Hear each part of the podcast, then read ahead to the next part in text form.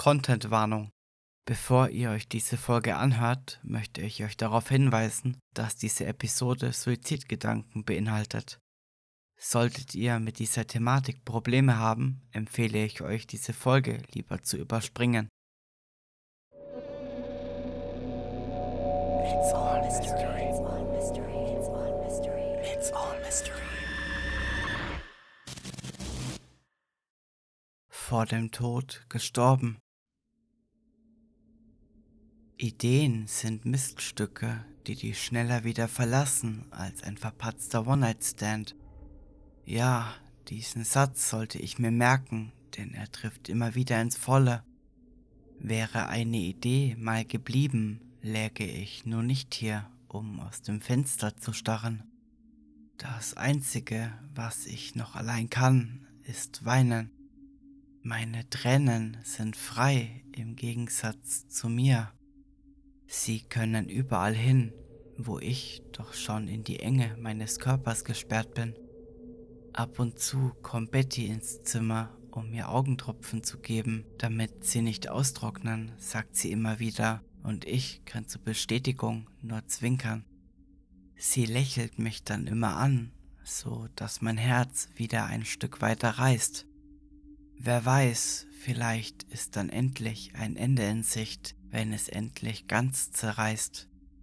Wenigstens war es dann ein guter Tod, gestorben durch ein zartes Lächeln auf den Lippen einer guten Frau.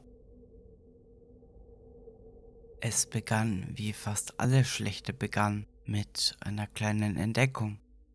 Ich duschte wie jeden Tag und seifte mich gut ein, um den Geruch des Tages abzuwaschen. Als ich über meine Achseln strich, konnte ich den Knubbel fühlen.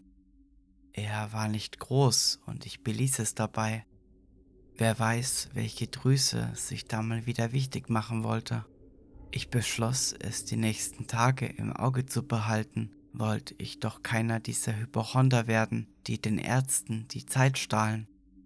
Wie man sich vorstellen kann, wenn man täglich etwas begutachtet, fallen einem die Veränderungen nicht so auf als wenn man Zeit vergehen lässt und Abstand zu den Dingen bekommt.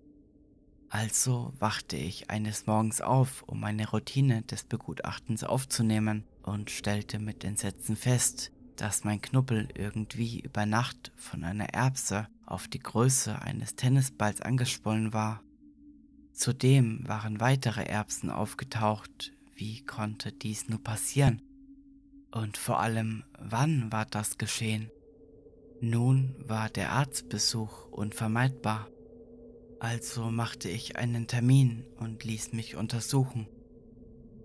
Als ich meine Diagnose bekam, brach für mich eine Welt zusammen. Natürlich war es Krebs und der bereits auch fortgeschritten.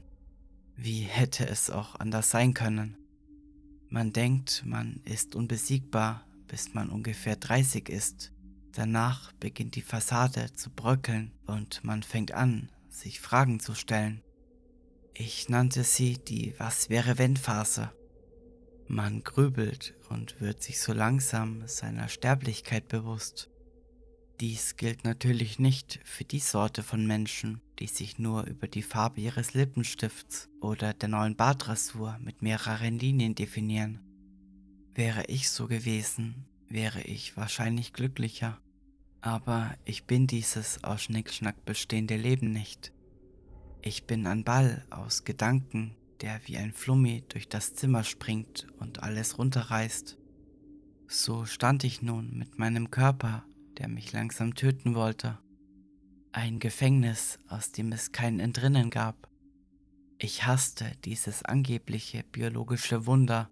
Ich hasste diesen Klumpen Wasser und Fleisch dafür, dass er mich umbringen wollte. Der Krebs hatte sich bereits ausgebreitet und tobte sich in den Lymphknoten aus. Von dort startete er seinen Feldzug und begann einen Krieg, den ich nie gewinnen konnte. Die Chemotherapie bescherte mir eine Glatze, eine Blitzdiät und das Gefühl, Napalm in meine Eingeweide geschüttet zu haben.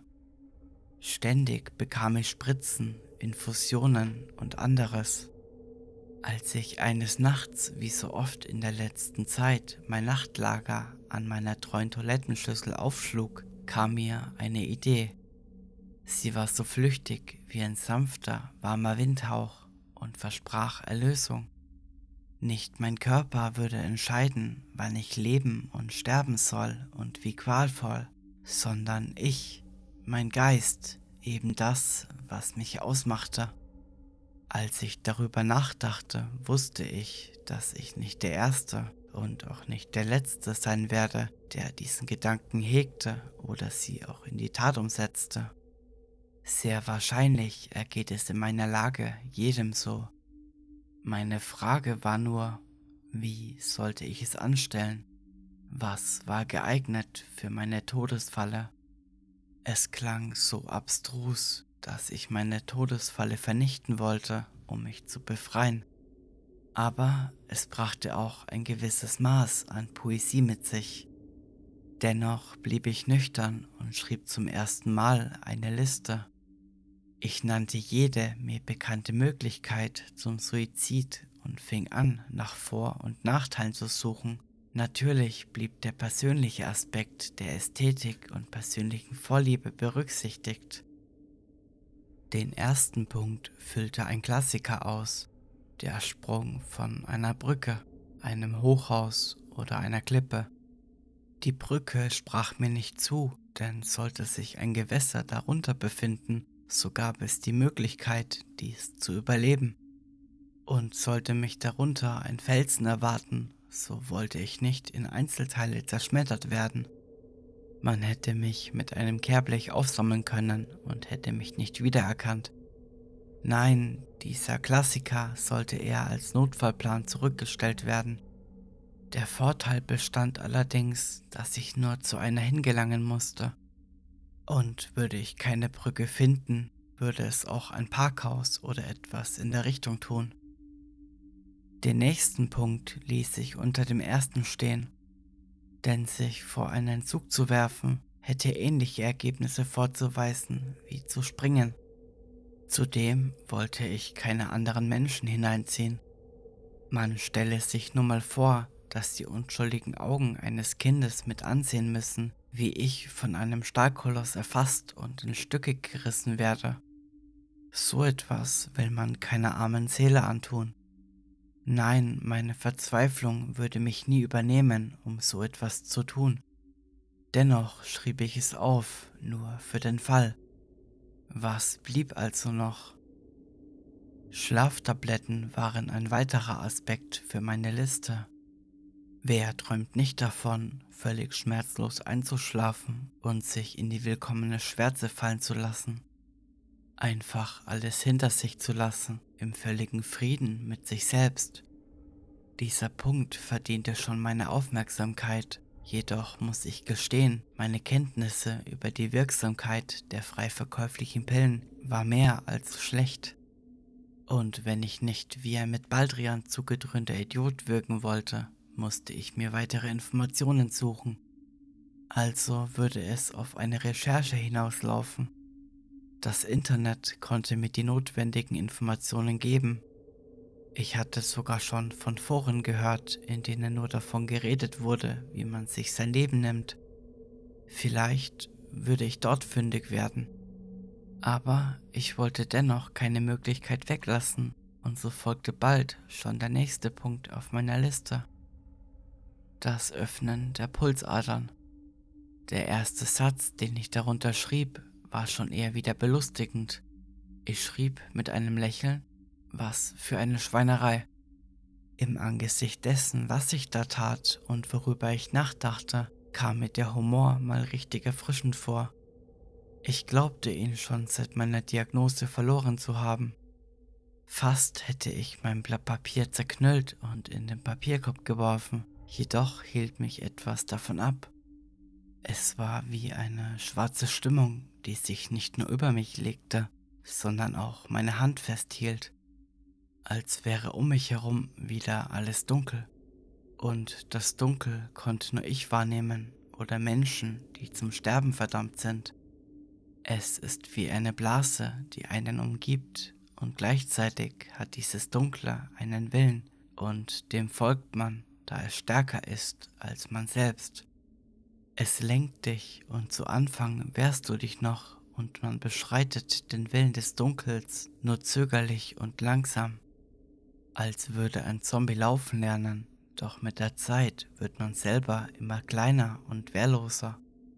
Und bevor man es selbst gemerkt hat, rennt man im Eiltempo. Bei welcher Geschwindigkeit ich mich befand, konnte ich nicht sagen. Aber ich lief ja nicht allein. Ich musste gegen das Versagen meines Körpers antreten. Also wandte ich mich wieder den Punkten zu und schrieb beherzt weiter. Das Öffnen der Pulsadern. Ich ließ den Satz mit der Schweinerei stehen. Darunter entschied ich mich in Großbuchstaben Schmerz zu schreiben. Wer konnte sagen, ob ich in der Lage wäre, den Schmerz so weit auszublenden? Ich hatte schon immer einen Faible für diese Art gehabt. Aber bitte keine Badewanne, das wäre dann doch wieder klischeehaft gewesen. Zudem wollte ich nicht mein Leben neben der Kloschüssel aushauchen, die ich in der letzten Zeit zu meinen engeren Freunden zählen konnte. Auch weil ich wusste, was wir beide durchgemacht hatten. Ich nannte sie mittlerweile Ludmilla, meine Vertraute. Ludmilla hatte mein Innerstes gesehen. Seltsam ist doch die Ironie des Ganzen. Erhängen fiel mir danach noch ein. Ein Seil ließ sich in jedem Baumarkt besorgen. Es war kostengünstig, aber ich benötige etwas, woran ich es befestigen konnte.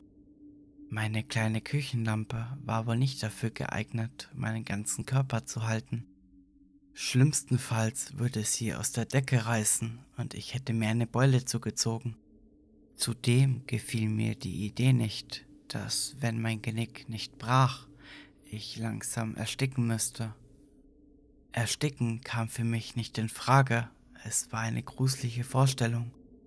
Diesen Weg konnte ich nicht gehen, ebenso wenig wie ertrinken. Es gab selbst für sowas Grenzen. Ich überlegte noch eine lange Zeit und die Tage zogen ins Land. Ich sah mir die Liste jeden Tag an und versuchte weitere Vorschläge zu finden denn sie kam mir nicht fertig vor. Und diese fixe Idee, eine Möglichkeit zu finden, die für mich zu 100% akzeptabel war, sorgte dafür, dass ich unendlich mehr litt als durch die Krankheit. Mein Kopf zermalmte sich sogar selbst, wenn ich wieder ein Rendezvous mit Lord Miller und ihrer hölzernen Toilettenbrille hatte. Jeden Abend steckte ich die Liste unter mein Kopfkissen, um damit zu schlafen. Doch je mehr Zeit ins Land zog, desto mehr versagte mein Körper seinen Dienst.